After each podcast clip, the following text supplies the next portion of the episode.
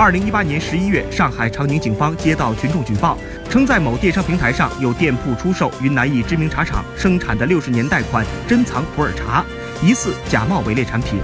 接报后，警方将该店出售的产品送检，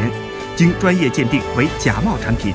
经过连续三个月跨省市缜密侦查后，专案组全面掌握了以聂某为首的制售假冒茶叶团伙的人员信息。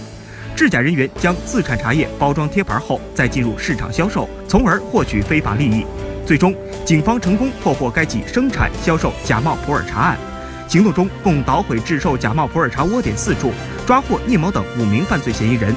现场查获大量知名品牌假冒贴标等三万余张，各类散装普洱茶叶共计四十余吨，涉案金额高达一点三亿元。